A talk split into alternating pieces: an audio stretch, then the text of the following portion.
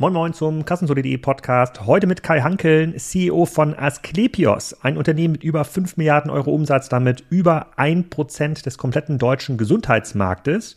Kai hat wirklich eine ganze Menge Ahnung von diesem Markt und ich muss mich in diesem Podcast so ein bisschen rantasten an den Gesundheitsmarkt, weil das Thema Kundengewinnung, Kundenbindung ähm, und auch Marge funktioniert ja im Gesundheitsmarkt, insbesondere als Betreiber eines Krankenhauses, ja so ein bisschen anders als bei den meisten Herstellern und Online-Händlern. Ich glaube, es ist trotzdem ganz cool geworden. Wir sind in ein paar Bereiche vorgestoßen. Kai ist auch ein bisschen ins Plaudern gekommen. Und es hat mir auf jeden Fall Spaß gemacht. Das dürfte nicht der letzte Podcast in dieser Branche gewesen sein. Jetzt erstmal viel Spaß mit Kai. Kai, willkommen zum Kassenzone.de Podcast. Heute aus Hamburg bei den Asklepios Kliniken. Wir reden heute über den Gesundheitsmarkt, insbesondere eure Klinikkette. Sag doch mal so ein bisschen, wer du bist und was ihr genau macht. Ja, Alex, danke. Ähm, Kai Hankeln, ähm, gelernter Betriebswirt, ähm, jetzt seit 30 Jahren im Gesundheitswesen, von der Krankenkasse über kommunale Kliniken, jetzt bei einem äh, privaten Klinikträger, auch schon seit 15 Jahren, äh, seit sechs Jahren hier als Vorstandsvorsitzender, CEO und mit Leidenschaft äh, in dieser Branche verhaftet. Kannst du mal ein paar Fakten sagen über Asklepios? Ihr habt natürlich schon auf der Über uns Seite mal nachgeschaut. Ist ja ein doch recht großes Unternehmen. Ähm, ja, sind wir. Wir sind ähm, gegründet 1984 und bilden im Grunde, im Grunde die gesamte Wertschöpfungskette ab. Von dem niedergelassenen Arzt äh, über das Akutkrankenhaus und da auch die gesamte Bandbreite von äh, Grund- und Regelversorgern, Fachkliniken, Somatik und Psychiatrie ähm, bis zur Nachsorge, Reha-Kliniken ähm, und verschiedene andere Nachsorgeangebote. Insgesamt haben wir 170 Einrichtungen. Mhm sind äh, im Umsatz ungefähr bei äh, etwas über 5 Milliarden Euro, 67.000 Mitarbeiter, also schon ein recht großer, großer Konzern. Und ähm, das ist ja eine, das ist ja ein privates, äh, ein privates Klinikkonzept. Äh, wir hatten das auch im Vorgespräch schon mal ein bisschen versucht zu erläutern. Das ist ja für den Außenstehenden gar nicht so einfach zu verstehen. Es gibt irgendwie Klinikkonzepte, die sind irgendwie von der Kirche getragen. Dann gibt es irgendwie welche, die gehören dem, äh, äh das sind Unikliniken. Wie, wie teilt sich dieser Markt so mal auf? Sind die meisten Kliniken dann wirklich privat oder sind die meisten gehören dem öffentlichen Versorger? Ähm, nee, eigentlich ähm, haben alle drei Trägergruppen, also frei gemeinnützig, öffentlich und privat, jeweils äh, ungefähr ein Drittel Anteil am Markt. Ähm, bei den Privaten äh, wird ja manchmal so getan im Gesundheitswesen, als sei jetzt alles privatisiert. Das ist, ist mitnichten so. Ähm, bei uns ist es so, dass wir ein Familienunternehmen immer noch sind, das heißt einen Alleingesellschafter haben. Wir mhm. sind äh, kein, kein Private Equity Kapital äh, oder ähnliches ähm, und investieren unsere Mittel eben auch wieder in, in unser Kerngeschäft. Vielleicht nochmal zur Größenordnung des Marktes. Ähm, haben wir eben vorhin auch mal ganz kurz drüber gesprochen. Es gibt verschiedene Zahlen. So Richtung 400, 500 Milliarden Euro groß ist der Gesundheitsmarkt nur in Deutschland. Ist das korrekt? Genau, 450 Milliarden sind es insgesamt. Ähm, also der gesamte Gesundheitsmarkt, nicht nur Krankenhaus. Krankenhaus sind äh, 80, 90 Milliarden mhm. ungefähr. Ähm, das heißt, es ist ein großer Markt und das macht etwa 10 Prozent vom Bruttoinlandsprodukt aus. Krass, so groß, okay. Das heißt, alles, was mit Gesundheit dann zu tun hat, mit Pharmaindustrie und, äh, und allem drum und dran, ist schon ähm, inzwischen in, in Deutschland einer der wesentlichen Märkte geworden. Also kann man sagen, wenn das, wenn er 450 Milliarden, hättet ihr quasi über 1% Marktanteil im Gesundheitsmarkt? Oder kann man diese 5 Milliarden Umsatz, das ist alles Umsatz im Gesundheitsmarkt? Kann man das sagen? Richtig. Okay, das, das von den 8, 5 Milliarden von 80 sind dann ungefähr 6,5. Mein Gesellschafter würde sagen nur 1%. ja, weiß ich nicht. Also es ist, also ist natürlich erstmal ein sehr, sehr großes Unternehmen, aber der Markt ist natürlich auch ganz, äh, ähm, ähm ganz riesig. Und jetzt gibt es natürlich, ich habe natürlich im Vorfeld bin ich gebrieft worden von verschiedenen Ärzten aus meinem Umfeld und es gibt natürlich immer eine sehr, sehr äh, von verschiedenen Seiten gibt es sehr ähm, ja, vereinnahmte Positionen, wie man diesen Markt irgendwie gestalten muss. Es gibt einige, die sagen, ja, wir haben ein sehr, sehr gutes Deutsch äh, Gesundheitssystem in Deutschland, es gibt genug Geld. Andere sagen, es gibt zu wenig Geld, äh, äh, weil sonst würden ja alle Krankenschwestern gut bezahlt werden. Wiederum andere sagen, äh, ähm, die, die Märkte, die Gesundheitsmärkte in Japan oder in Niederlanden sind viel besser organisiert. Wenn du jetzt als Kaufmann mal drauf schaust auf diesen Markt, es werden jetzt hier 450 Milliarden Euro Umsatz ähm, gemacht. Das sind ja im Wesentlichen wahrscheinlich auch Beiträge aus den, ähm, aus den Krankenkassen. Können wir vielleicht gleich nochmal dazu ähm, kommen. Haben wir denn ein gutes Gesundheitssystem in Deutschland ähm, für die Versorgung, also aus sozusagen äh, ähm, aus Sicht der Gesundheit und auch kaufmännisch, aus monetärer Sicht, oder ist das System total überholungsbedürftig? Jetzt, jetzt sprenge ich die Sendezeit. Aber, äh, aber ich, ich, ich versuche das, ich versuch das vorne mal. So zwei, drei Pfeiler. ähm, also ich glaube, wir haben ein sehr, sehr gutes Gesundheitssystem in der Frage des Zugangs zu Gesundheitsleistungen. Das heißt, äh, jeder, egal wie versichert äh, oder ob er überhaupt eine Krankenversicherung hat, Zugang zur gleichen Versorgung. Es unterscheiden sich hinterher PKV, GKV, also wenn ich privat versichert bin, Komfortelemente, aber der Zugang zur Gesundheitsversorgung ist im Unterschied zu vielen anderen Ländern für alle da und das macht das Gesundheitswesen gut. Ähm, was sehr, sehr schlecht ist im, im deutschen Gesundheitswesen, ist, ähm, dass wir wahnsinnig teuer sind. Wir sind ineffektiv. Ähm, und wir werden uns äh, für die Zukunft die Frage äh, gefallen lassen müssen, können wir es uns überhaupt noch äh, so leisten? Und da sage ich ganz klar nein. Ähm, ein System, was ähm, Ineffizienzen belohnt und nicht auf Qualität ausgerichtet ist, nicht auf äh, äh, Produktivitäten und auch Wirtschaftlichkeit ausgerichtet, kann erstmal langfristig äh, nicht gut sein. Und an diesem Punkt, an diesem Scheidepunkt ist das Gesundheitswesen Deutschland ja schon seit ein paar Jahren. Deswegen versucht die Politik mit Regulatorik da einzugreifen äh, es günstiger zu machen, äh, egal ob im Pharmabereich oder im Krankenhausbereich, im niedergelassenen Bereich, überall herrscht ein massiver Kostendruck. Ähm, das führt dann dazu, dass der Eindruck bei vielen äh, entsteht, das System ist schlecht. Ähm, aber erstmal der, der Zugang ist gut, ähm, die Leistungen sind, sind auch gut, leistungsfähig ist das System. Aber wir haben eben diese Ineffizienzen. Das heißt, wir haben zu viele Krankenhäuser, wir haben zu viele Krankenkassen, wir leisten uns eine äh, Fehlallokation der, der Ressourcen. Das heißt, der, der Pflegenotstand, den wir beklagen in Deutschland, der ist ja gefühlt äh, in, der, in der Realität für jede Krankenschwester wirklich da. Es geht ja häufig gar nicht um die Bezahlung, sondern es geht um die Arbeitsbedingungen erstmal als Ganzes für, fürs Pflegepersonal, aber auch für die Ärzte. Das liegt daran, dass wir einfach zu viel äh, verteilen müssen. Etwa weniger Krankenhäuser wäre das vorhandene Pflegepersonal an weniger Häusern. Ähm, das wäre gut. Hätten wir weniger Patienten in der stationären Versorgung, sage ich auch als stationärer Krankenhausbetreiber, wäre das gut, weil in Deutschland im internationalen Vergleich viel zu viele Patienten stationär versorgt werden. Das heißt, das System hat viele Fehler und diese Fehler müssen wir korrigieren. Aber wenn du sagst, dass eine der äh, sozusagen ja, Fehlallokation tatsächlich die Konzentration des Gesundheitssystems ist, dann müsste es doch dazu führen, dass eigentlich große Klinikbetreiber oder Anbieter, die ähm, diese Konzentration äh, die, die äh, sozusagen diesen Spread verkleinern, also tatsächlich große Gesundheitszentren aufbauen. Die müssten doch im Vorteil sein zu den Einzelpraxen. Und ich, ich weiß nicht, wie hoch der Anteil ist, sozusagen aller Ärzte, die in der Einzelpraxis irgendwo arbeiten oder Angestellten äh, in, in, in kleineren Praxen, dann müssten doch diese mittelgroßen und großen Gesundheitszentren ja massive Skaleneffekte haben, oder? Ja, natürlich. Das ist unser Geschäftsmodell. Ähm, diese Skaleneffekte, das heißt, wenn wir einkaufen für eine ganze Gruppe mit 170 Einrichtungen, äh, hoffe ich mal, haben wir bessere, deutlich bessere Konditionen, als wenn ein Einzelhaus einkauft. Wenn wir in der IT nur ein System haben, was wir nutzen, nur ein Rechenzentrum, dann ist das deutlich günstiger. Das sind die Synergieeffekte, mit der große Trägergruppen, wie wir das sind, äh, eben dann auch Gewinne realisieren, aus denen sie dann investieren können. Hm. Aber es führt bisher nicht dazu, dass äh, sozusagen dieses, die relativ starke Zersplitterung in diesem, von Facharztzentren und Einzelpraxen in Deutschland sich auflöst. Das ist immer noch der Traum, so nehme ich das zumindest wahr, wenn ich so in meinem Umfeld irgendwie rede, dass jeder, der irgendwie Facharzt ist oder dann ein bisschen länger in der Klinik gearbeitet hat, der will sich dann irgendwann niederlassen. Das scheint ja noch sozusagen der klassische Karrierepfad von einem guten Arzt zu sein in Deutschland. Äh, es hat nie dazu geführt, dass Krankenhäuser wirklich zugemacht werden. Wir haben immer noch um die 2000 Krankenhäuser in Deutschland. Das heißt, für einen, einen Landrat oder für einen Landtagsabgeordneten Bürgermeister ein Krankenhaus zu schließen, ist Selbstmord. Das, der wird ja nicht wiedergewählt. Deswegen ja. verschwinden die Krankenhäuser nicht. Ähm, so und ähnlich ist es mit den, mit den Ärzten, äh, mit den niedergelassenen Ärzten. Die, die kämpfen ums Überleben, gerade wenn sie auf dem Land sind. Es ist mhm. äh, lukrativ in der Großstadt, deswegen gehen die meistens in die Großstadt rein. Äh, weniger Ärzte insgesamt äh, werden es dann nur bedingt, ähm, aber die Versorgungsstrukturen verschwinden ja nicht. Äh, ich glaube, das ist einer der großen Themen im, im Gesundheitswesen. Diese Konsolidierung, die tritt nicht ein. Ein bisschen bei den Apotheken, durch, durch den Online-Apothekenmarkt vielleicht auch. Ähm, bei Sanitätshäusern dann schon, schon wieder weniger. Ja.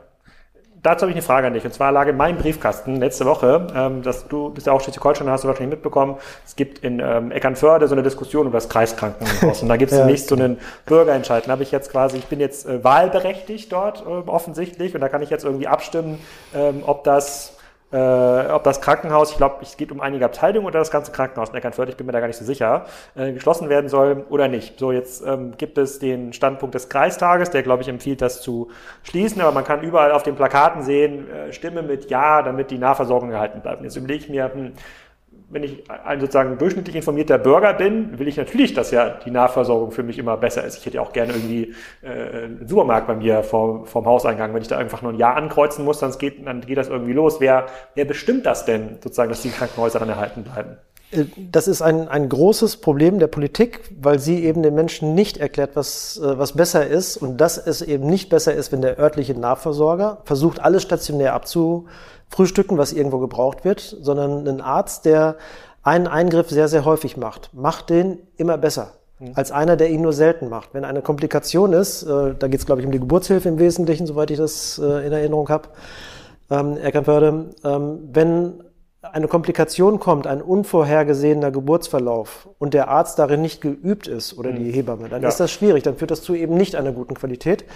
Wenn ein Krankenhaus keine Pädiatrie, keine Neonatologie bei der Geburtshilfe hat, dann ist das nicht gut für, für die werdenden Eltern.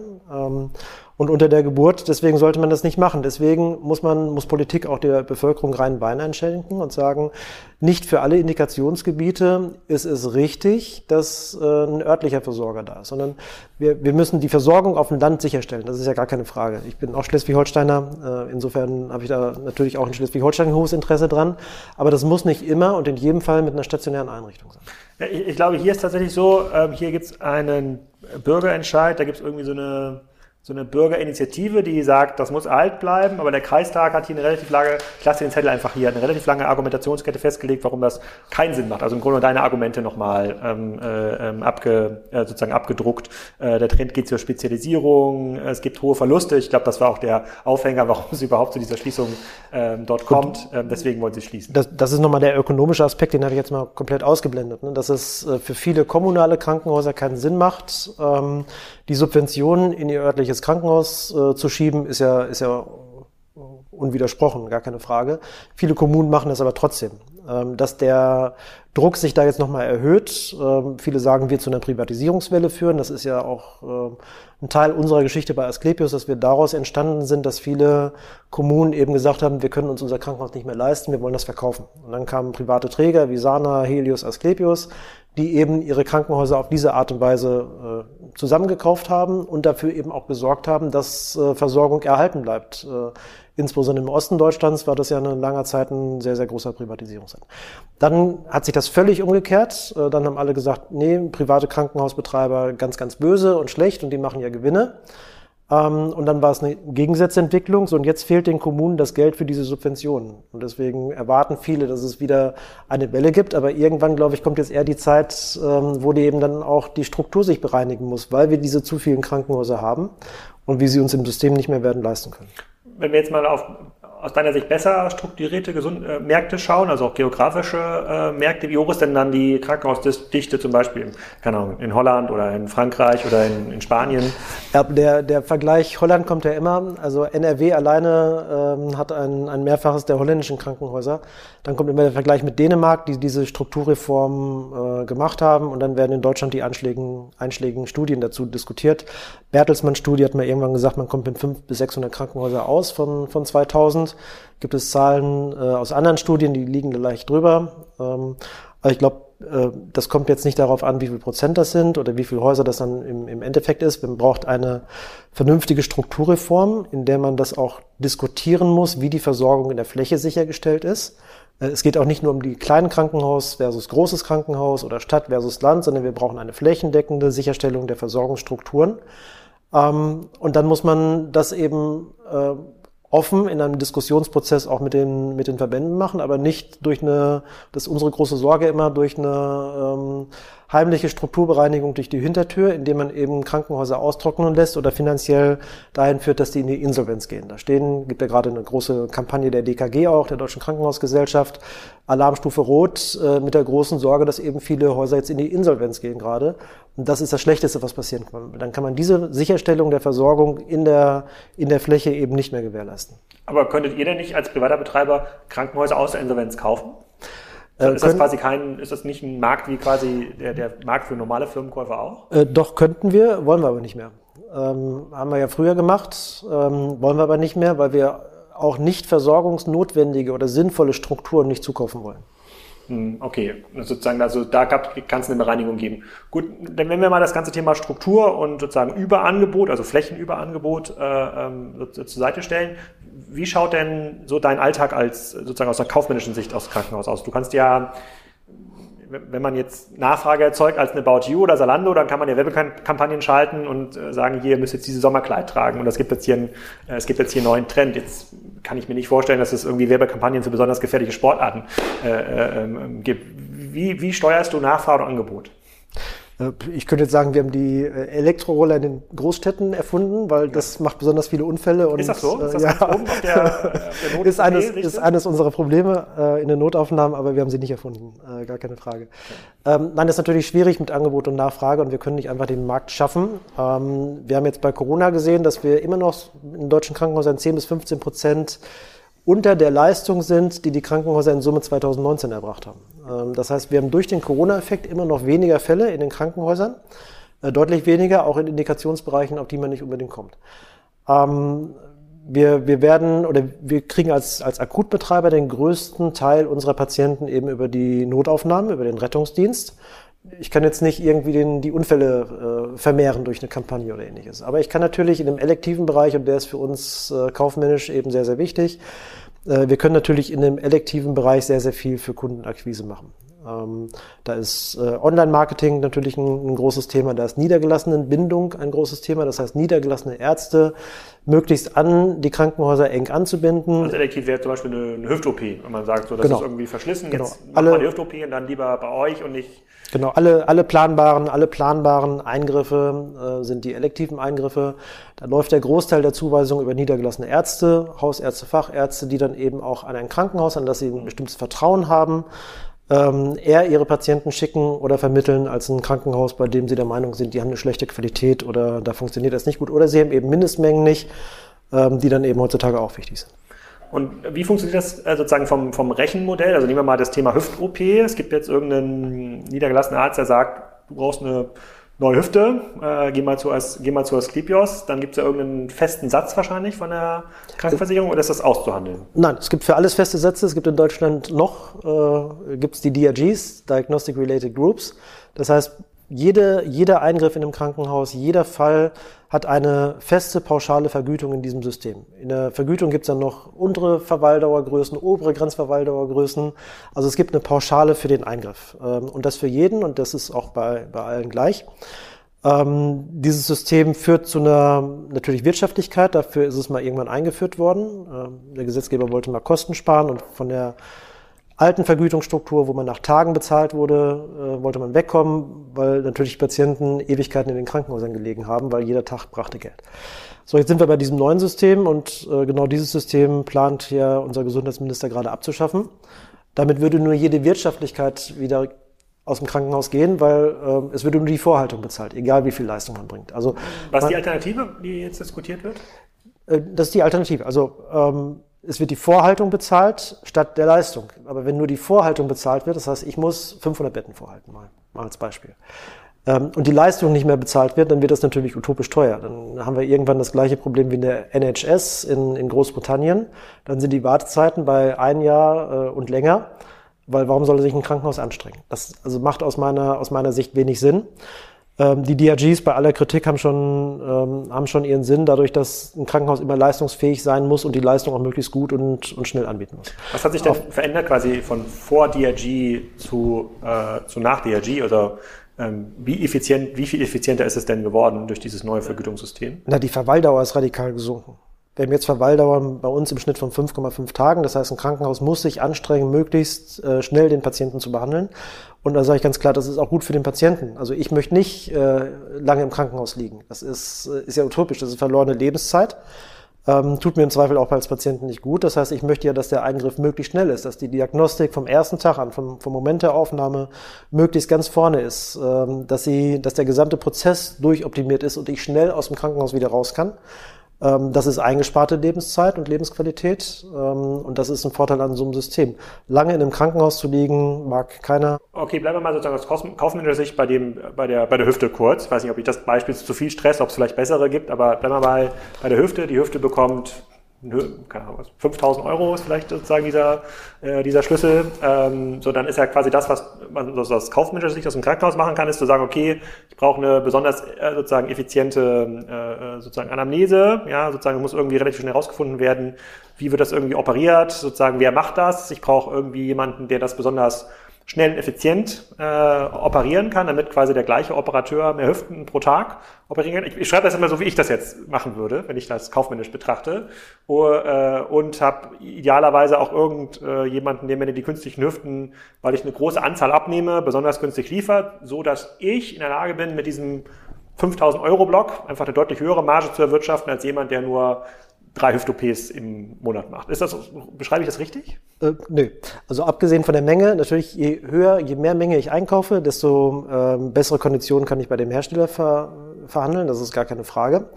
Ähm, vorne interessieren uns im Grunde genommen andere Sachen. Das heißt, ähm, wir wollen natürlich keine Zwischenfälle haben. Das heißt, wir wollen keine Komplikationen haben während der OP. Wir wollen nach der OP keine Komplikationen haben und schon gar nicht darf sich die Hüfte irgendwann lockern weil dann wären wir in Regress äh, gegenüber dem Kostenträger, weil wir an der Stelle auch äh, entsprechende Garantien abgeben müssen. Mhm. Das heißt, die Qualität ist entscheidend in, in diesem gesamten Prozess. Die Verweildauer muss natürlich auch so sein. Das heißt, der Eingriff muss möglichst kurz sein, der Patient darf möglichst wenig Blut bekommen müssen an der Stelle. Das heißt, äh, je minimalinvasiver so ein Eingriff ist, zum Beispiel, desto besser, weil er eben äh, deutlich freundlicher für den Patienten ist. Dann äh, ist vorne die Frage, ist die, ist die Hüfte zementiert oder ist sie geschraubt? Das ist ein wesentlicher Unterschied im, im Operationsprozess. Ähm, gibt es unterschiedliche Gründe, wann welche, welches Verfahren eben für den Patienten das bessere ist. Das muss vorne abgeklärt werden. Ähm, das heißt, die, die Punkte sind ein bisschen komplexer, als man sich das einfach vorstellt. Mm, aber kannst du das mal beschreiben? Weil, wenn ich, also wenn ich jetzt richtig gut wäre als Krankenhaus in der Hüft-OP, dann hätte ich ja irgendein Interesse zu sagen, okay, ich möchte eigentlich jeden in Deutschland, der eine neue Hüfte braucht, weil für so eine OP ist man wahrscheinlich auch bereit, ein paar hundert Kilometer zu fahren. Man liegt ja wahrscheinlich zwei, drei Tage im, äh, im Krankenhaus. Wenn man das wirklich viel, viel effizienter kann als die anderen, wäre ich ja bereit, relativ hohe Kundenakquisekosten, kommen auf die kaufmännische Seite, äh, äh, zu, zu investieren. Also vielen Ärzten zu sagen, hey, bitte ähm, sprecht mich an oder, äh, oder nehmt, ähm, äh, nehmt ähm, nehmt mich hier als Beispiel, äh, damit das bei mir operiert wird. Ist, ist das nicht so? Ähm, nee, äh, es funktioniert leider nicht ganz so. Also wir werden ja über solche Kunden wie dich sehr dankbar, ähm, die dann mehrere hundert Kilometer zu uns kommen. Äh, also Punkt eins, ähm, die Menschen orientieren sich heute sehr, sehr stark, googeln das vorher, äh, erkundigen sich auch, wie erfahren ist das Krankenhaus oder der entsprechende Operateur eben. Die gucken sich äh, Fokus-Ranking-Listen an, wer ist der beste Operateur ähm, gibt es in dem Fokus noch ganz, ganz viele äh, Listen, in denen man dann Vergleiche machen kann, wie viel Fallzahlen ähm, hat dieses Krankenhaus in dieser entsprechenden OP. Es ist übrigens sehr schlau, das anzugucken, weil mit hohen Fallzahlen ist die Wahrscheinlichkeit, äh, dass das Krankenhaus das gut macht, eben sehr, sehr viel besser. Und die hören, und da ist jetzt der kleine, äh, der kleine Mehrwurztropfen, die meisten Patienten legen großen Wert darauf, was sagt ihr zuweisender Arzt. Also was rät er ihnen? Ähm, und das kanalisiert dann schon ja, außergewöhnlich. Okay, und ich gehe mal davon aus, ihr dürft keine Kickbacks zahlen. Das wahrscheinlich nicht. Äh, nicht. Richtig würden, dürfen wir nicht nur nicht, sondern wollen wir auch nicht, ähm, sondern wir, ähm, wir haben ja relativ große Zentren und in den Fachkliniken, gerade dieses Beispiel ist ein gutes Beispiel für uns, wir haben sehr, sehr viele orthopädische Fachkliniken, die sich dann eben auf so einen Bereich auch spezialisieren. Die leben natürlich davon, die leben natürlich dann auch von dem Vorteil oder der Gnade, dass sie große Menge machen können. Ähm, das können viele Grund- und Regelversorger mit kleineren Abteilungen in der Regel nicht. Aber dann müsste doch diese Fachklinik, bleiben wir mal angenommen, wir haben jetzt eine Fachklinik, die sich jetzt nur auf Hüften äh, konzentriert, die muss doch viel, viel effizienter, also viel, viel äh, sozusagen profitabler sein, als ein, ein Grundversorger das irgendwie machen ja, könnte. Da ja, muss ja, es absolut. doch dann von sich aus irgendeine Bereinigung geben. Irgendwann muss der Grundversorger sagen, ich habe hier nicht genug Fälle, ich kann irgendwie den Leuten, die sich auf die Hüfte, Hüfte spezialisieren können, denen kann ich gar keine komplizierten Fälle mehr geben, die gehen dann alle weg. Also nee, ich, ich frage mich, warum gibt es keine warum gibt es diese Bereinigung, die du am Anfang beschrieben hast? Also warum kommt die im System nicht von alleine äh, zustande? Äh, genau, weil dann gibt es das sogenannte INEC, das ist das Institut für die Entgeltkalkulation in, in Deutschland. Ähm, und das INEC ähm, straft im Grunde genommen in dem Katalog genau solche Häuser ab, die es effizienter können, indem sie deren Vergütung kürzt. Warum machen sie das? Ähm, damit es nicht Teile von Krankenhäusern gibt, die eben proportional äh, über die Maßen verdienen und andere, die in den, in den Defizitbereich ist. So, das macht es dann aber für die Grund- und Regelversorger, die nur die wenigen Fälle machen, die werden dann für die nochmal ein Stückchen unattraktiver. Das heißt, es hat schon eine gewisse Steuerungswirkung. Hm, okay, verstehe ich. Ja, also Ja, also klar, man möchte nicht, Regu dass wir waren beim Thema reguliertes System. Das Ja, ist ja, aber ich, äh, ja, aber ich, ja, okay. Mm, brutal, brutal reguliert. Ähm, aber es wird nichtsdestotrotz, ähm, diese Steuerungswirkung ist nicht so stark, wie man sie sich vorstellen oder auch wünschen würde. Ähm, aber ähm, sie, diese Steuerung, die wird irgendwann kommen. Mehr oder weniger wird sie schneller kommen oder ein bisschen länger dauern. Ich hoffe nur, sie kommt geplant und nicht unstrukturiert.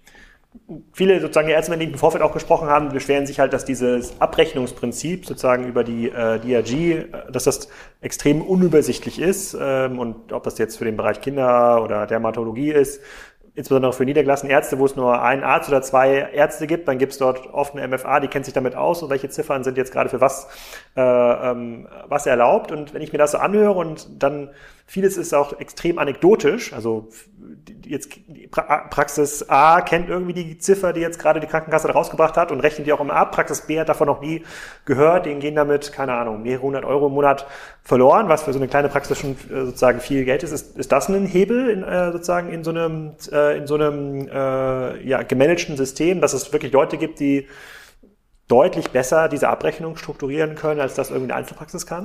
Na, Es gibt ja bei den Praxen tausend Dienstleister, die sich dafür auch zur Verfügung stellen und vielleicht diesen einen oder anderen Nachteil, wenn man das alles selber machen wollen würde, äh, ausgleichen, davon man es ab. Im Krankenhaus ist es noch ein bisschen komplizierter. Im Krankenhaus ähm, ist die Abrechnung als solche schon eine administrative Herausforderung, also vor allem äh, personell, aber auch vom System her, auch für große Anbieter, äh, ohne Frage. Dann kommt aber im Nachhinein der medizinische Dienst, ähm, hieß früher medizinische DMDK der Krankenkassen, jetzt heißt er nur noch medizinischer Dienst, aber ist immer noch der der Krankenkassen. Ähm, und dann prüft er durch. Dann prüft er im Nachhinein, obwohl die Leistung erbracht ist und es ja auch Geld gekostet hat, war der Krankenhausaufenthalt erforderlich? War er so lange erforderlich? Wurden die Strukturmerkmale des äh, gemeinsamen Bundesausschusses beachtet? Und war an dem einen Tag vor fünf Jahren, war der zweite Facharzt im Hintergrund wirklich da oder war der gerade nicht da? Also solche Fragen werden geklärt. Ist irgendeines dieser Kriterien oder der Dokumentation, fehlt das Handzeichen des Arztes oder der Schwester in der Kurve, wird der Fall storniert. Komplett. Ja klar, und dann bleiben wir auf den Kosten sitzen und das ist, das ist unsere Herausforderung, die wir haben. Dann bleiben wir auf den Kosten sitzen, weil dann wird erstmal die Rechnung storniert. Aber Also das, das- Problem mit der Regelversorger doch auch. Äh, Ja, das haben alle. Und das ist, das ist in diesem System ähm, eine, eine Misstrauenskultur, die ist, äh, die ist gigantisch geworden. Also egal welcher Krankenhausträger das ist. Ähm, dieses Misstrauen richtet sich gegen alle gleich. Ähm, das ist ein Problem. Der MDK munitioniert sich auf mit äh, Ärzten, die er aus dem äh, eigentlich aus dem äh, Leistungserbringerbereich holt, die akquiriert, um die anderen Ärzte zu prüfen. Das heißt, es prüfen sich alle gegenseitig. Das führt dazu, dass wir heutzutage eine Schwester haben, die 30 Prozent ihrer Arbeitszeit mit Dokumentation verbringt und der Arzt erbringt 40 Prozent seiner Arbeitszeit mit dieser Dokumentation, weil alle versuchen es natürlich auf ihre Seite für sicher zu machen. Und das ist nicht mehr normal. Das ist in Deutschland eine Überregulierung, die ist äh, nicht mehr zum Aushalten. Das heißt, also ein durchschnittlicher Arzt bei euch muss 40 Prozent der Zeit für Dokumentation aufwenden, eine Ja. durchschnittliche Schwester 30 Prozent. Richtig? Nicht nur bei uns, bei allen anderen auch. Ja, krass. Das, aber aber wir, wir beklagen uns alle über äh, den Pflegenotstand und den Personalnotstand auch bei den Ärzten. Aber nochmal ganz zurück, du hast gerade gesagt, es gibt Dienstleister, die sowas für Praxen ähm, anbieten. Mein Verständnis war immer, das können gar nicht keine Dienstleister äh, so wirklich machen, weil es dieses Datenschutzthema, äh, weil das so enorm ist. Also das, weil ja diese sozusagen Übertragung der Informationen, so was habe ich denn jetzt eigentlich mit dem Patienten besprochen, sozusagen, wie lange habe ich den behandelt, das alles so privat, das lässt sich gar nicht nach außen geben an Dienstleister. Ähm, Die machen ja viel. Es gibt ja äh, PVS und, und andere Abrechner, die sich darauf spezialisiert haben. Die kommen auch in die Praxis oder äh, gibt auch Krankenhäuser, die mit Abrechnern arbeiten. Dann kommen die ins Krankenhaus und arbeiten dann eben die Abrechnung auf.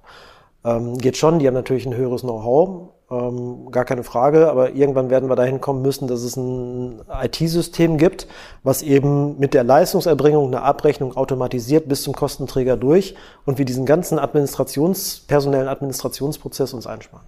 Ja, warum gibt's das noch nicht? Weil sozusagen, wenn ihr das wollt und die Praxen wollen das eigentlich auch und keiner hat ja Bock auf diese Administration und Abrechnung. Eigentlich wollen ja alle nur arbeiten, die Zeit mit dem Patienten Ja, verbringen. an, an, verbringen. der Warum Stelle, an der Stelle ziehe ich mal so einen schönen Chart aus dem, äh, vom Premium Circle aus, dem, äh, aus der Tasche. Da ist das Gesundheitssystem auf einer A4-Seite erklärt. Spätestens dann äh, erschlägt sich diese Frage, weil das ist Regulatorik. Und wer einen Baustein aus diesem System rausnimmt, äh, dann, bricht dieses, dann bricht dieses Haus zusammen und das ist die größte Herausforderung in diesem System. Das heißt, das Thema Abrechnung müssen sich die ganzen Einzelpraxen, aber auch ihr als Klinik noch äh, relativ lange Zeit damit rumschlagen. Gut, die Einzelpraxen haben ja obendrauf äh, noch das Vergnügen der, der Kassenärztlichen Vereinigung. Ähm, das heißt, da ist ja ein eigener Hamsterrad-Effekt, so wie wir im, im stationären Bereich unsere Regulierung haben, hat ja nochmal der der Kassenarzt seine eigene Regulierung, indem er in diesem Hamsterrad-Effekt äh, sitzt. Das heißt, je mehr Leistung erbracht wird, desto weniger Vergütung kommt ja dann rum und dann gibt es eine große Umverteilung. Das ist ja nochmal eine Stufe schlimmer, als wir das bei den Krankenhäusern haben. Hm. Also ich weiß, deine Frau ist niedergelassene äh, oder ist, ist Angestellte, äh, angestellte äh, Pädiaterin in der, in der Praxis. Ähm, also Pädiatrie im Krankenhaus ist schon ein wirklich hartes Geschäft, weil wir ein massives äh, Fachpersonalproblem haben, von, von Kinderschwestern bis zu Pädiatern zu finden, vor allem in der Fläche. Aber im niedergelassenen Bereich ist das nochmal noch mal umso härter. Dann hat man einen Schein pro Quartal. Ähm, und dann kann man ja nur noch hoffen, dass die, dass die Eltern möglichst nicht so häufig mit dem Kind vorbeikommen. Genau, weil kriegt ja nur dem, einmal 10 Euro im Quartal. Genau, das ist dramatisch, sage ich ganz offen. Hm. Aber hat das der Gesetzgeber noch nicht, nicht also dass, dass dieses äh, DRG-System bei im Kinderbereich irgendwie nicht so richtig funktioniert, das müsste doch mittlerweile auch der Gesetzgeber erkannt haben, oder? Äh, ja, Herr Lauterbach war äh, in unserer Kinderklinik in St. Augustin vor ein paar Monaten und hat verkündet, äh, er schafft das ab für die Pädiatrie. Aha. Ähm, gestern. Hat er geklatscht? Ähm, nicht so richtig, weil wenn man nicht weiß, ob es danach besser wird, dann äh, sollte man sich hüten, erstmal ah, okay. impuls impulsiv zu klatschen. Ähm, und äh, bei dem, was ich gestern gehört habe, soll es auch für alle anderen Bereiche das DRG-System abgeschafft werden. Aber nochmal, wenn man ähm, Ressourceneffizienz ähm, rausnimmt aus so einem System, dann ist das erstmal prinzipiell kein guter Vorteil, weil am Ende steigen Krankenkassenbeiträge. Mhm. Ähm, wir haben jetzt gerade die Beitragssatzerhöhung, glaube ich, auf 16,2 Prozent äh, verkündet bekommen. Ähm, die GKV hat trotzdem noch 17 Milliarden, 20 Milliarden Defizit. In den Prognosen über die nächsten Jahre steigt das auf 30 Milliarden Defizit, die durch Steuergelder gedeckt werden sollen. Pro Jahr. Pro Jahr. Da muss ich mich ja fragen, wie lange können wir uns leisten, wenn Gesundheitsversorgung so teuer wird? Ähm, das, das werden wir uns nicht leisten können im internationalen Wettbewerb, weil Lohnnebenkosten sind wie Steuern, äh, belasten unsere, unsere Produktionskosten und damit wird das in der internationalen Wettbewerbsfähigkeit richtig, richtig schwierig für dieses Land. Und das muss man erkennen und, und frühzeitig erkennen und dann ist immer eine bessere Idee, man äh, achtet ein Stückchen weit auf Wirtschaftlichkeit auch in dem Gesundheitswesen. Was treibt denn die Kosten im Wesentlichen? Ist das, weil die Leute im Schnitt älter werden oder, oder wird es Ineffizienzen? Ähm, also ich habe es ja eben erklärt, wir, haben, wir leisten uns verrückte Ineffizienzen, ähm, die kosten uns das meiste Geld. Natürlich kann man immer sagen, nee, das ist der medizinische Fortschritt und nein, das ist die Überalterung der Gesellschaft. Alles hat einen Anteil. Aber medizinischer Fortschritt, da bin ich immer gerne bereit dafür, mehr aufzuwenden. Aber für die Ressourcenverschwendung ähm, dass wir uns eben von all dem, was ich eben erklärt habe, wir leisten uns 100 Krankenkassen, 10 Krankenkassen würden, äh, würden auch reichen. Ähm, und wir sehen ja auch die Vorteile in Israel mit, mit fünf Krankenversicherungen, nur mal als Beispiel, sieht man den Vorteil. Fünf gesetzliche? Ähm, fünf insgesamt äh, in, der, in der Gesundheitsversorgung, also wenn man das System übertragen kann, das, wie wir es in Deutschland haben, ist, äh, ist, ja, nicht, ist ja nicht das äh, Vergleichssystem der anderen Länder. Dann sieht man aber, dass die solche Länder wie, wie Dänemark oder äh, ich kann auch den NHS in, in Großbritannien nehmen, die haben Vorteile aus ihren Datenpools. Und das hat Israel eben geschafft mit fünf Krankenkassen.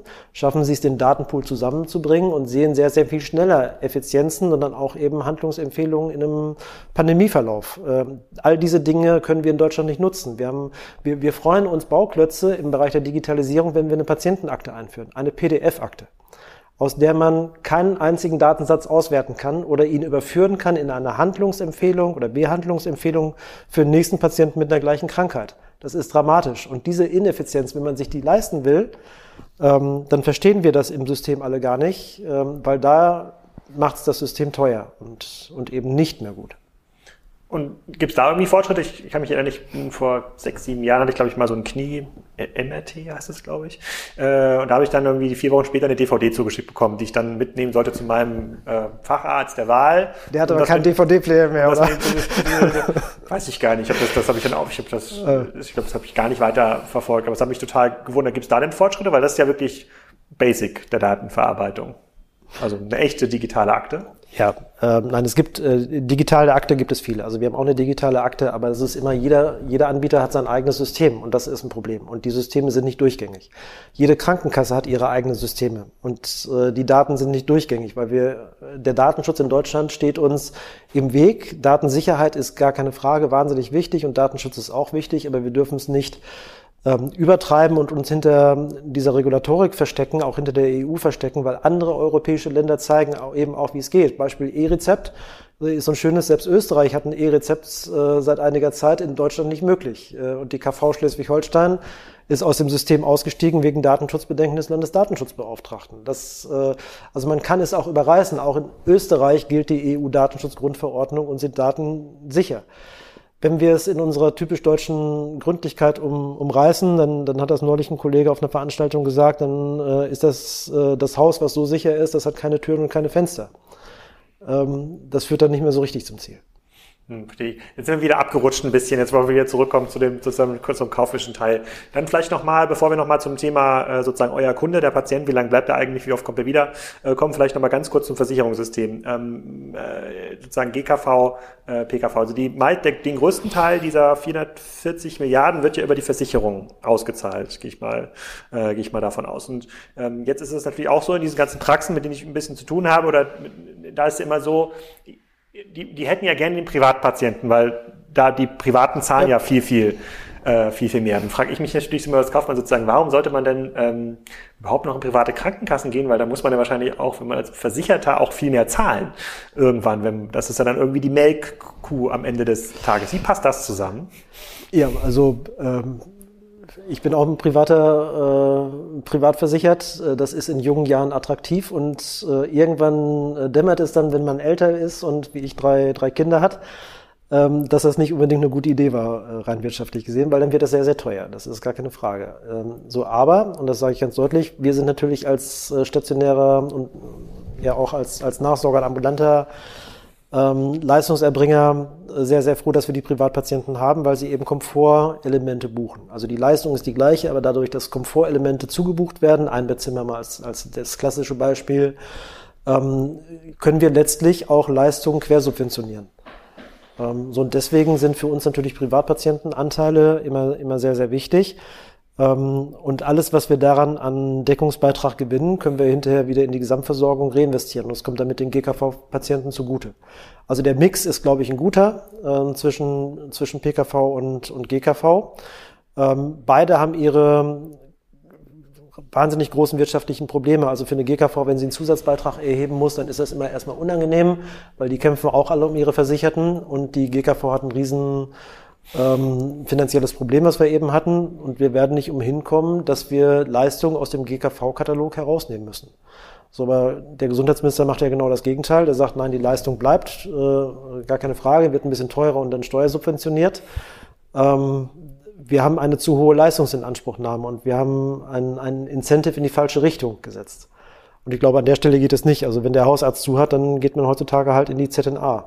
Und dann verstopfen in den Kliniken aber die Notaufnahmen. Und das ist bei uns ein massives Problem. Da sind bis zu 70 Prozent der Patienten, die eigentlich nicht in die Notaufnahme gehören. Und woher wissen die Patienten, dass sie, also woher sollen die Patienten wissen, dass sie da nicht hingehören? Äh, das weiß ein Patient, wenn er eine kleine Schnittwunde am Finger hat, dass es nicht unbedingt ein Notfall ist. Ne? Ähm, so, und da bräuchtest du als Klinik eigentlich ein Werkzeug oder generell bräuchte das Gesundheitssystem da ein Werkzeug, um zu sagen, das wird halt nicht behandelt, du musst bis Montag warten. Ähm, ja, oder ich brauche eine Stärkung der ambulanten äh, niedergelassenen Versorgungsstrukturen, die mhm. wir im Moment nicht haben. Also der Hausarzt hat zu. Ähm, so KV-Notfallpraxen gibt es ja, äh, wissen viele nicht und die ähm, Instrumente werden nicht genutzt, sondern man geht einfach aus Bequemlichkeitsgründen dann auch gerne in die nächstgelegene Notaufnahme. Und äh, das ist schwierig. Oder ich nehme ein anderes Beispiel. Man geht erst zum Hausarzt, dann geht man zum Facharzt, dann sucht man sich nochmal die Zweitmeinung bei einem zweiten Facharzt und einem dritten Facharzt.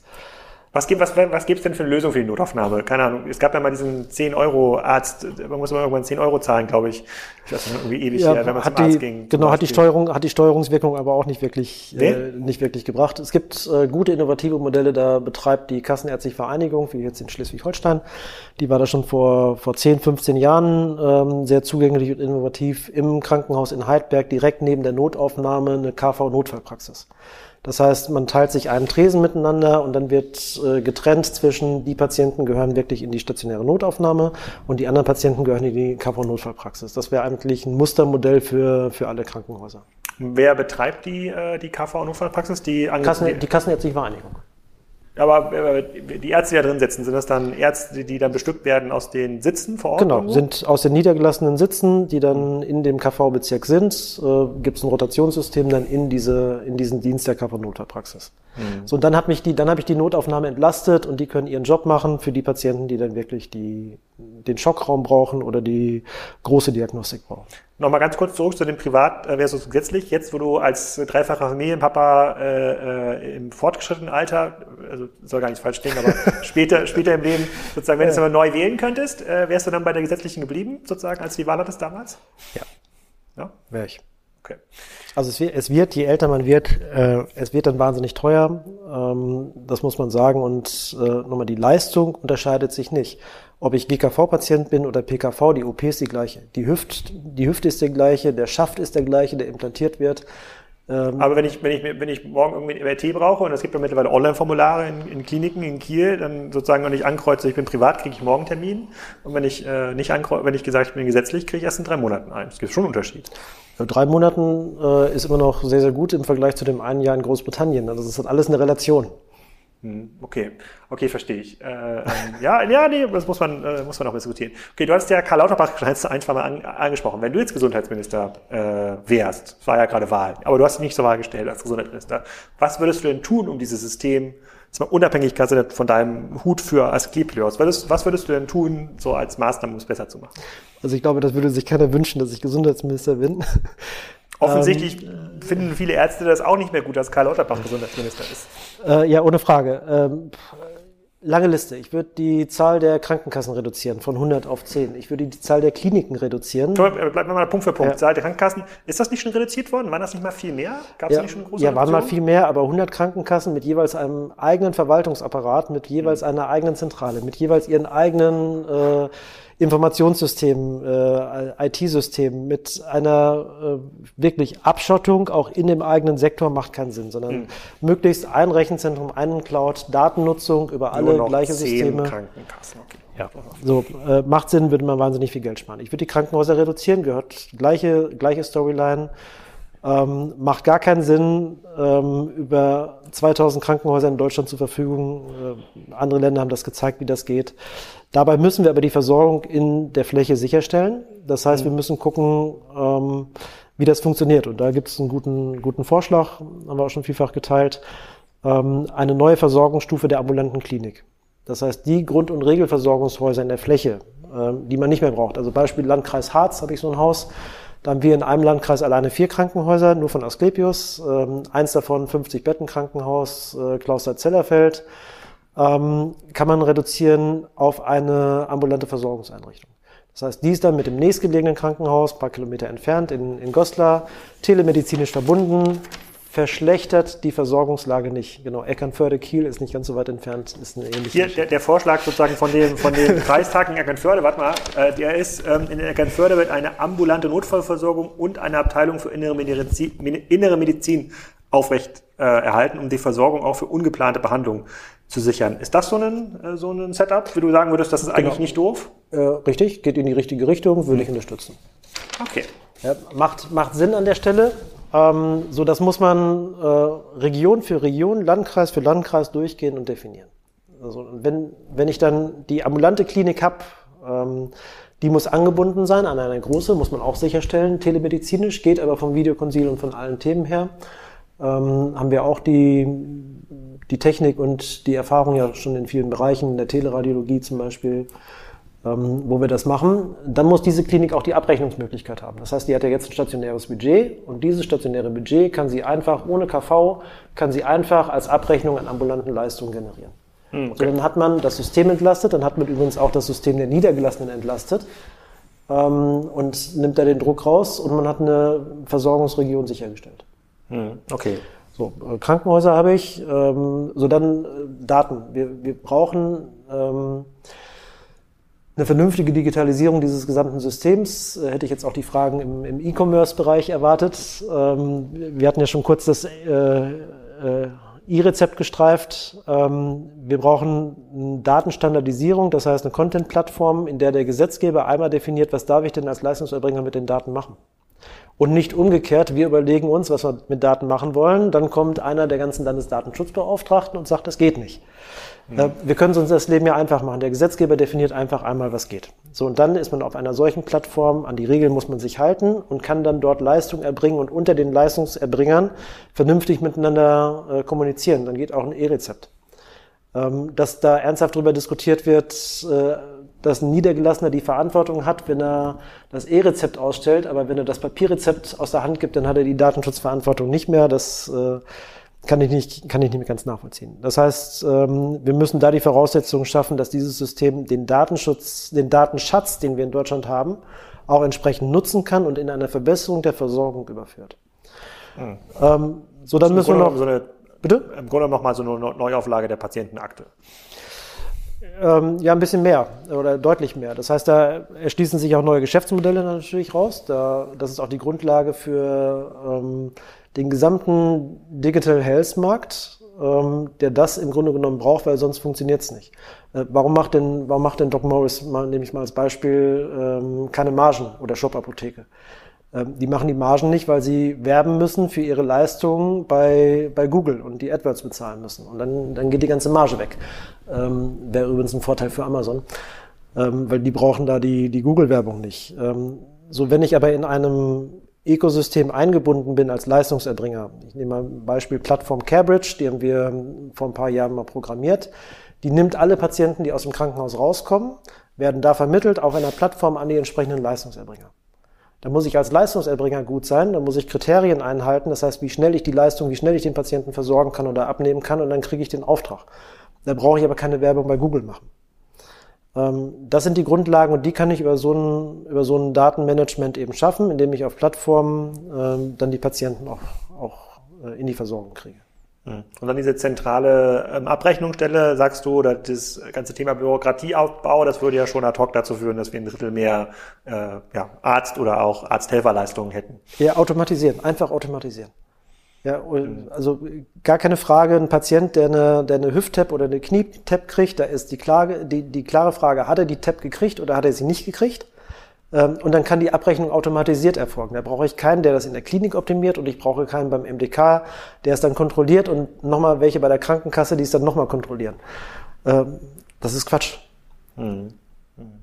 Okay, verstehe ich. Bleiben wir mal dem, bei dem Patienten, der ein neues Knietap äh, bekommen hat. Würde ich ja sagen, habt ihr jetzt ja, ihr habt jetzt quasi diesen Zugang zu diesem Patienten bekommen. Ihr habt auch eine digitale Akte äh, zu dem erstellt. Es muss ja eigentlich ein Interesse geben, dass dieser Patient, wenn er jetzt wieder was Neues bekommt, irgendwas Elektives, sozusagen, wo es auch ein, sozusagen, wo, wo es auch eine gewisse Margen, Margenpotenzial gibt, dass er wieder zu euch kommt. Habt ihr die Möglichkeit, den irgendwie anzuschreiben? Oder habt ihr die Möglichkeit, dem irgendwie mit dem in Kontakt zu bleiben? Also quasi den Salando-Newsletter, den ich natürlich immer bekomme, wenn ich mir da ein T-Shirt kaufe, könnt ihr da, könnt, kriegt dieser Patient auch den Asklepios-Newsletter? Ein CRM-System hätte ich ganz gerne. Ähm, wir können die Patienten bei der Aufnahme fragen, ob sie damit einverstanden sind, dass sie eben dann ähm, auch von uns nochmal eine Befragung bekommen. Also wir befragen alle Patienten.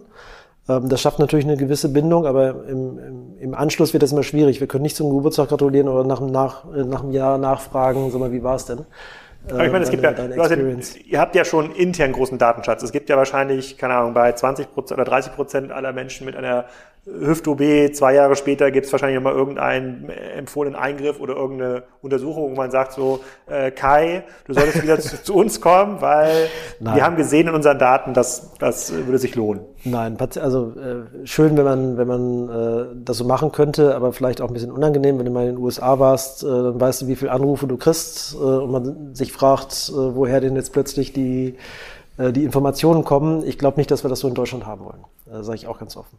Aber Patienten zu binden an ein Unternehmen ist natürlich gar keine Frage. Ähm, das ist wichtig und die Patienten bindet man über verschiedene Wege. Das machen wir auch. Wir sind natürlich im, im Social-Media-Bereich da äh, sehr, sehr aktiv, äh, bedienen alle Plattformen, Instagram, ähm, äh, Facebook, äh, wir sind da, haben den stärksten YouTube-Videokanal, Klinikkanal in Deutschland äh, mit den weißen Videos.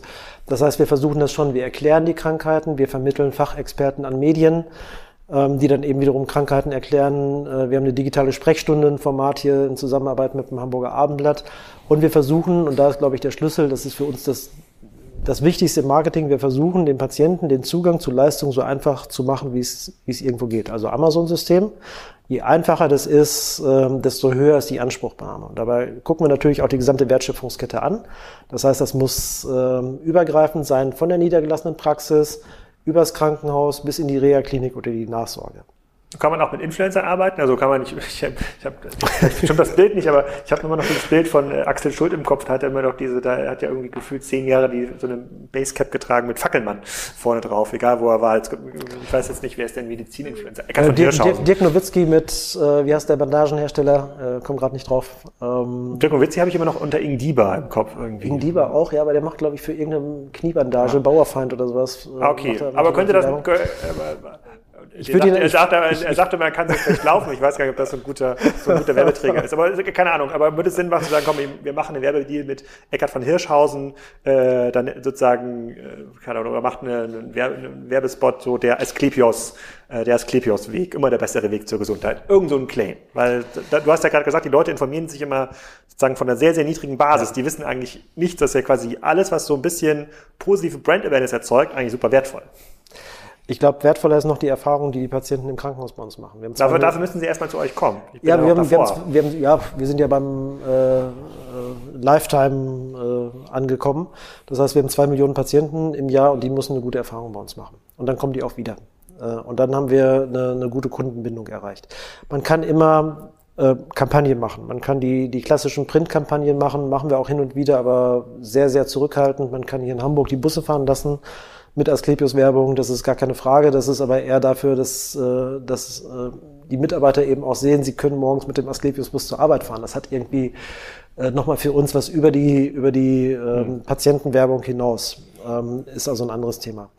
Äh, man kann diese klassischen Kanäle bedienen oder man kann ähm, versuchen, Patienten zu binden über ihre Erfahrungen. Das, äh, das tun wir, da arbeiten wir dran.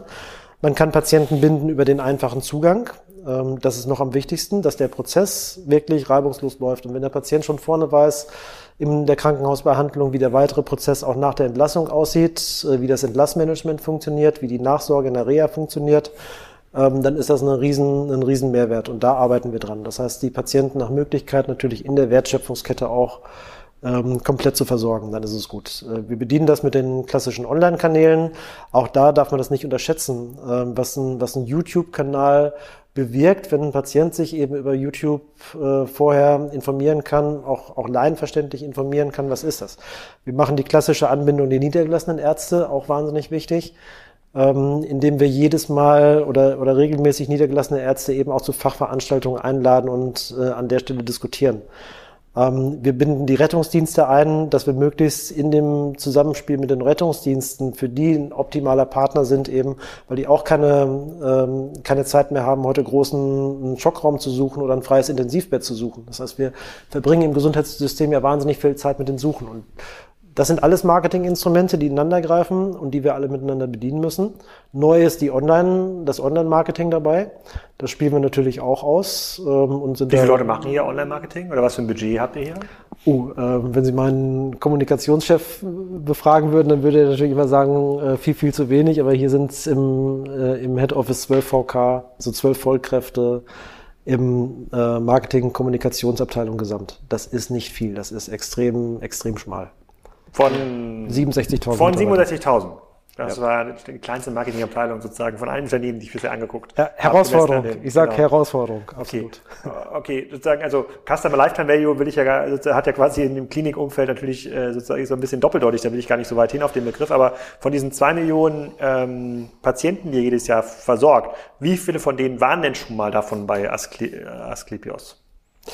Könnte ich Ihnen gar nicht sagen als, äh, als Zahl, aber äh, wir haben eine sehr, sehr hohe, wir haben sehr, sehr hohe Wiederkehrerrate. Das heißt, äh, wir befragen ja am Ende der Behandlung und aus den Befragungsergebnissen ziehen wir eine, eine Kundenzufriedenheit, eine mhm. Patientenzufriedenheit.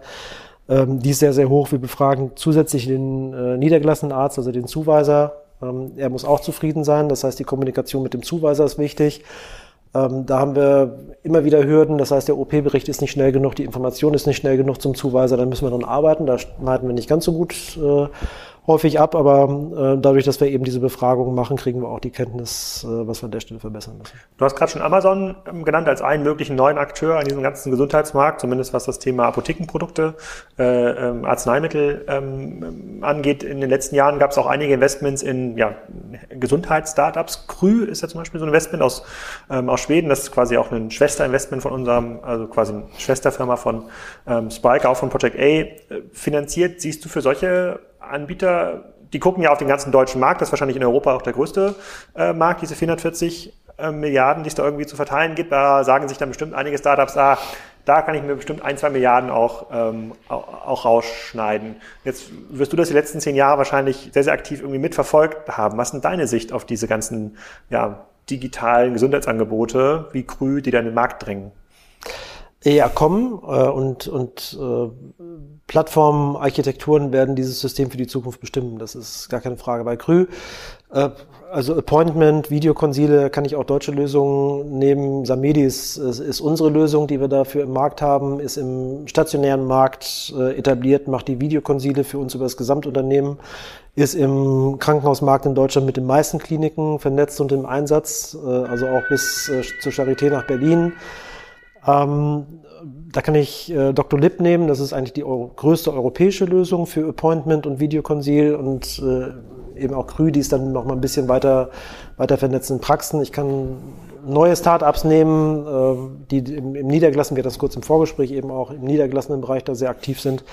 Ähm, ich glaube, die haben alle ihre Berechtigung und die verbessern die Prozesse und das System. Und deswegen finde ich sie prinzipiell gut. Wer es davon schafft, schnell genug groß zu werden, und äh, da sterben ja relativ viele auf dem, äh, auf dem Weg, obwohl sie vorne eine gute Idee hatten und auch einen Grundprozess richtig gemacht haben, ähm, weil es dann nach hinten schwierig wird. Da ist natürlich die, die Rate immer noch relativ groß. Amazon, kurz angesprochen, macht vieles richtig, gerade im, im Pharmabereich. Amazon Pharmacy in USA ähm, ist, äh, ist sehr erfolgreich, haben ja PillPack dazu gekauft. Ähm, auch eine schlaue Lösung, um, um ein paar Pharmathemen zu erschlagen, indem ich eben gleich Blister und äh, wieder typisch Amazon möglichst kundengerecht und einfach den Patienten bediene. Ähm, aber Amazon ist ähm, die Regulatorik in, in Europa zu hoch und insbesondere in Deutschland zu groß. Äh, ich glaube, an der Stelle macht Amazon einen Fehler, weil mit Regulatorik kann man, kann man auch gut umgehen. Die hätten natürlich eine Marktplattform, jetzt mal für, für Pharmacy zum Beispiel, ähm, die Doc Morris und, und andere nicht haben, die dann eben entsprechend die Werbeausgaben hochziehen müssen. Ähm, es würde aber das System verbessern in Deutschland. Und ich verstehe immer nicht die, die Angst der Apotheker, ähm, weil da muss kein Apotheker Angst haben, wenn ähm, wenn es ein Online-Angebot gibt, äh, weil viele Gemeinden, die sind froh, wenn sie noch eine Apotheke haben, weil äh, da sind ja schon in den letzten Jahren ein paar gestorben. Und wenn es das System effektiver macht und besser macht, finde ich es prinzipiell auch gut. Ähm, gibt Anbieter jetzt wie Otto Group, die ja auf den Markt kommen, auch ein interessanter Anbieter, die hätten auch eine so große Plattform, weil sie einen so großen Kundenstamm über ihr, ihr Online-Geschäft machen oder haben, äh, die dann, die dann Medgate gekauft haben. Das hatten wir kurz vorher verkauft, unseren Anteil den wir in unserer... Was macht Medgate? Ähm, Medgate ist ein Schweizer Anbieter, die im Grunde genommen auch die Themen machen, die Secrü äh, bewirtschaftet. Nicht ganz so erfolgreich. Ähm, war mal mit der Teleklinik äh, München äh, unterwegs. Ich weiß gar nicht, ob die Kooperation noch besteht. Ähm, aber hat den, hat den gleichen Ansatz dieser Vernetzung und der zusätzlichen Leistung im, im System. Ähm, es wird viele Anbieter geben. Wer am Ende das schafft, äh, lässt sich schwer vorhersagen, aber auch große Anbieter oder große Ketten wie wir jetzt als Leistungserbringer gucken natürlich, ähm, dass wir in diese Märkte reingehen und die selbst erbringen. Also bei uns sind Beispiele Samedi, ähm, jetzt mal für Appointment, Videokonsile, äh, auch elektronische Patientenakte und Co. Wir haben äh, Mind District, das ist Europas größter ähm, Health-Anbieter für ähm, äh, psychische Therapieangebote, die eben digital erfolgen. Ähm, gehört auch zum Konzern, ist Marktführer in den Niederlanden, ist im Grunde genommen das deutsche Pendant Selfie, äh, Berliner Startup, äh, kennst du vielleicht. Ähm, das heißt, wir gehen auch in diese Bereiche und äh, müssen die über kurz oder lang dann eben auch zusammenführen. Hm. Dann nochmal eine andere Frage zurück auf den, den, den Podcast, den ich hier im Vorab schon mal mit, einer, mit dem Pharmamarkt ähm, oder mit Philipp Zöllner von den Infecto Farm geführt habe. Der hat ja beschrieben, wie schwierig es ist, in diesem äh, Markt, in dem die Regulatorik ja versucht, immer bessere Preise durchzusetzen für den äh, Leistungsempfänger, für den Kunden, eigentlich Innovation aufrechtzuerhalten. Ähm, hatte so ein paar Beispiele aus dem Pharmabereich, wo dann sagt, es gibt dann natürlich eine bestimmte Häufung der sozusagen Produktion dann zum Beispiel in Indien. Da lohnt es sich einfach nicht für keinen Anbieter mehr, die Produktion in Deutschland aufrecht zu, ähm, aufrecht zu erhalten. Das ist ja in dem, in eurem Segment ja genau das Gleiche. Man versucht ja immer ein bisschen günstiger zu werden jedes Jahr für die Hüft-OP. Hüft Führt das aus deiner Sicht auch dazu, dass dann darunter Innovation leidet oder führt das dazu, dass eigentlich Innovation gefördert wird, wenn man effizienter operieren muss? Nee, es äh, führt dazu, dass wir, äh, dass unsere Risiken maximal steigen. Also wir haben bei, bei Corona das ja gemerkt, äh, war glaube ich im Podcast, ich habe mir angehört, war sehr schön. Ähm, war es ja bei der persönlichen Schutzausrüstung so. Also bei Masken, bei, bei Schutzkitteln, mhm. bei äh, Handschuhen. Es gibt fünf große Werke auf der Welt, davon sind drei in Malaysia die produzieren die Handschuhe dieser Welt äh, für den medizinischen Bedarf. Äh, so, und wenn da die äh, Lieferlogistik gestört ist, dann haben wir alle ein Problem. Hat dazu geführt, dass wir jetzt letzte Woche unser neues Zentrallager eröffnet haben, weil wir jetzt auf Vorratshaltung setzen müssen. Ähm, damit für die ganze Gruppe oder nur für den Hamburger Standort? Für die ganze Gruppe. Okay. Für die ganze Gruppe sitzen Bad Oldesloe. Ähm, wir sind, wir sind in der Lage, sechs Monate das gesamte Unternehmen zu versorgen und nochmal ein anderes dazu in der gleichen Größe. Ähm, das heißt, wir setzen auf Vorratshaltung, damit wir eben diese Risiken begrenzen. Bedeutet aber auch einen 40 Millionen Invest, was man mal eben zusätzlich hat. Plus die Einlagerung äh, sind nochmal Minimum 150 Millionen, die wir einlagern, damit wir diese Risiken beherrschen können. Mhm. Und das ist in dem Pharmabereich ja massiv, weil das ganz bestimmte Medikamente betrifft, die auch eigentlich banal sind, also Antibiotika oder selbst ein, selbst ein Ibuprofen, bin ich ja bei dem äh, Kollegen, den du da interviewt hattest. Ähm, da ist es dann schon manchmal nicht zu verstehen, warum solche Präparate nicht mehr in Europa gefertigt werden können. Dass natürlich Indien und, ähm, und China da gnadenlos billig sind, ist die Folge, die man dann eben aus so einer Preispolitik hat. Äh, und wir werden nicht nur bei den ähm, patentgeschützten Medikamentenproduktionsstätten uns in Deutschland erlauben. Weil das äh, funktioniert dann auch nicht. Und da muss Politik äh, auch wieder ehrlich sein und nicht sagen, ja, wir wollen aber jetzt eine Maskenproduktion in Deutschland haben. Dann gibt es ganz viele äh, findige Unternehmer, die sagen, endlich, und ich kaufe mir mein Vlies und jetzt produzieren wir in Deutschland. Und jetzt führt es wieder dazu, dass wir alle Masken, weil sie halt in China gnadenlos günstig sind, wieder in China kaufen. Ähm, das heißt, die drei, vier Leute, die jetzt die Maskenproduktion hier irgendwo in der Nähe von äh, äh Eutin oder wo wir angefangen haben, die, die sind schon wieder quasi kurz vor der Insolvenzanmeldung. Ja, die müssen, die müssen natürlich dafür einen Markt haben. Und mhm. den Markt muss, also entweder Endverbraucher sind in der Lage, dann mehr zu bezahlen, weil produziert in Deutschland, dann, dann freut uns das. Ähm, und ansonsten, wenn diese Unternehmen nicht marktgerecht sind, dann werden sie keine GKV finden, die es sich leisten kann, die Präparate dort einzukaufen, weil die, die Krankenkassen schreiben aus und der günstigste Anbieter bewirbt sich und kriegt einen Zuschlag. Hm, okay. Dann vielleicht letzte Frage, wenn du hast gesagt, der, der Zugang zu Gesundheitsleistungen in Deutschland ist gut, quasi. Also in diesem, in diesem Punkt ist das deutsche Gesundheitssystem gut. Wenn du mal wirklich ernsthaft krank sein würdest, wo würdest du denn gern leben? Welches Land macht es besonders gut?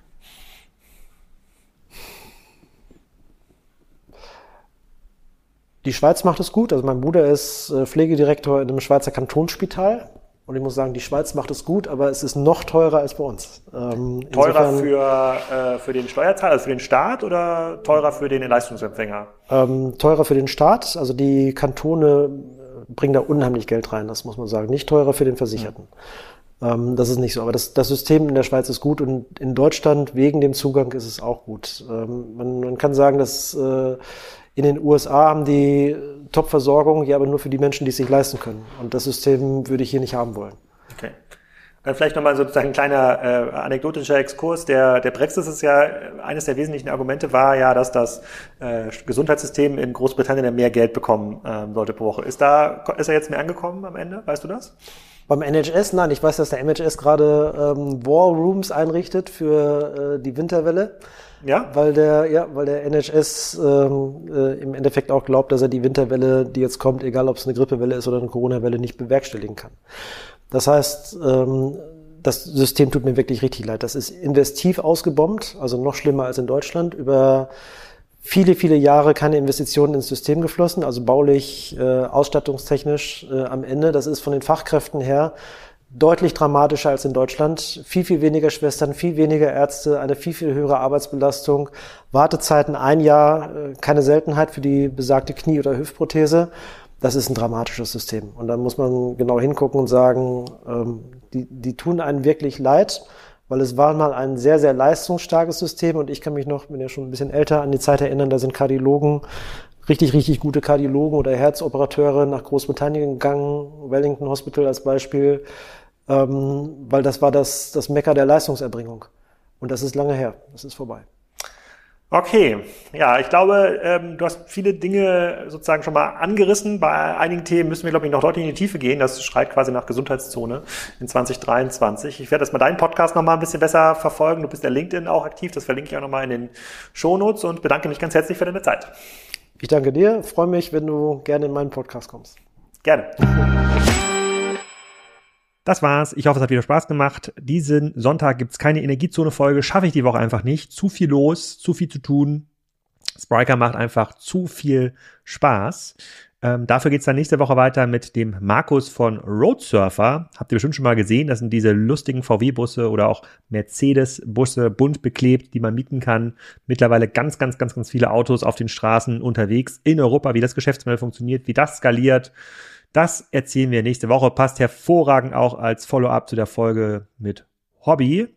Da haben sich die ein oder anderen auch bei mir gemeldet und sich geoutet als Wohnwagen-Fans. Also wir haben auch ein paar Wohnwagenbesitzer hier bei den Kassenzone-Hörern. Erstmal tschüss, schönes Wochenende.